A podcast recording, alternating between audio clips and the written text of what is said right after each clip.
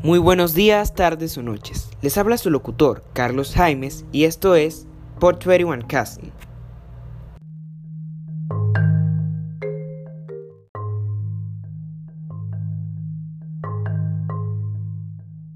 En el capítulo de hoy, Phrasal Verbs with the James, como ya se darán cuenta, vamos a estar hablando acerca de los phrasal verbs o verbos frasales, si lo tradujéramos literalmente, aunque suena menos interesante. Volviendo al tema, estaremos explicando qué son los phrasal verbs, qué tipos de phrasal verbs existen, si son transitivos, intransitivos, separables o inseparables, así como dar unos ejemplos. Así que si no te lo deseas perder, te invito a que te pongas cómodo y busques algo para picar mientras tanto, que en un momento comenzamos.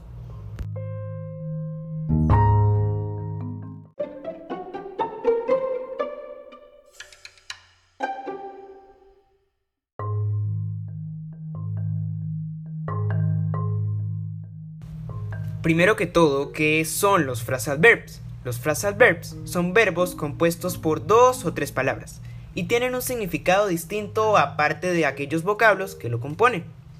En verbos como pick up, turn on o get on with, podemos notar que están formados de un verbo básico más otra palabra o palabras, formando en cierto modo una frase corta. Un phrasal verb puede formarse mediante un verbo y una preposición, un adverbio o a partir de ambos elementos, y pueden ser tanto transitivos como intransitivos, separables e inseparables.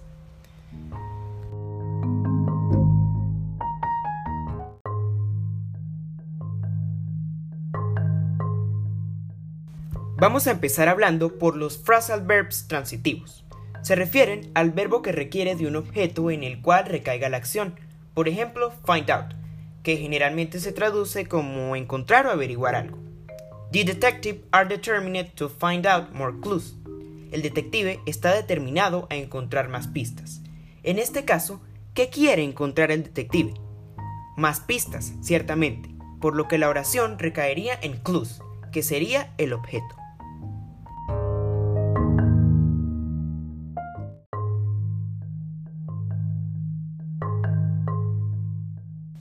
A su vez, find out es separable, es decir, valga la redundancia, que se puede separar. Por ejemplo, into the zoo you can find a lot of animals out.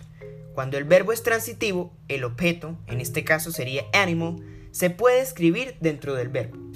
Y siempre que se emplee un pronombre, ya sea me, you, him, her, obligatoriamente, este debe estar dentro del verbo.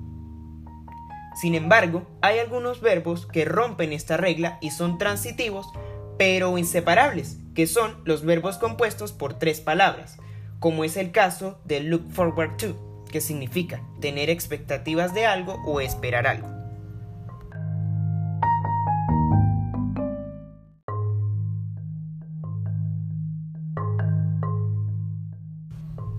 Por otro lado, tenemos a los verbos intransitivos, como carry on, cuyo significado más común es el de continuar, que no requieren de un verbo en el que recaiga la acción y que por consiguiente son inseparables. Por ejemplo, You can carry on with a sport as long as you feel comfortable.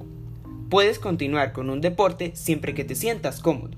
Como podemos ver, el verbo carry on puede funcionar completamente en la oración sin la necesidad de un objeto. Y al momento de separarlos en una oración, You can carry with a sport on notamos que el verbo pierde mucho sentido.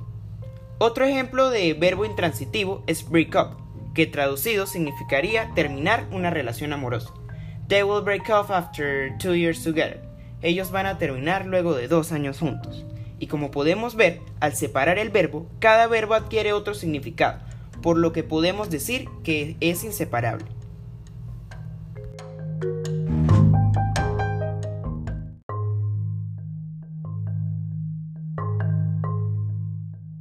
Incluso existen algunos phrasal verbs que funcionan como transitivos e intransitivos a la vez.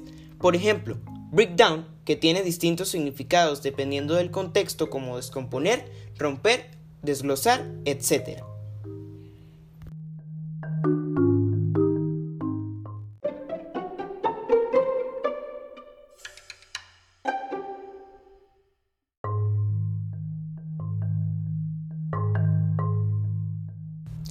Y bueno, sin nada más que decir, espero que les haya servido de mucha ayuda este episodio y que les haya hecho pensar desde un punto de vista un poco más nativo y más real de cómo funciona nuestro inglés actual y de cómo se habla en nuestro día a día. Sin más preámbulos, mi nombre es Carlos Manuel Jaimes Colmenares, de cuarto año A, y esto ha sido Pod 21 Cousin.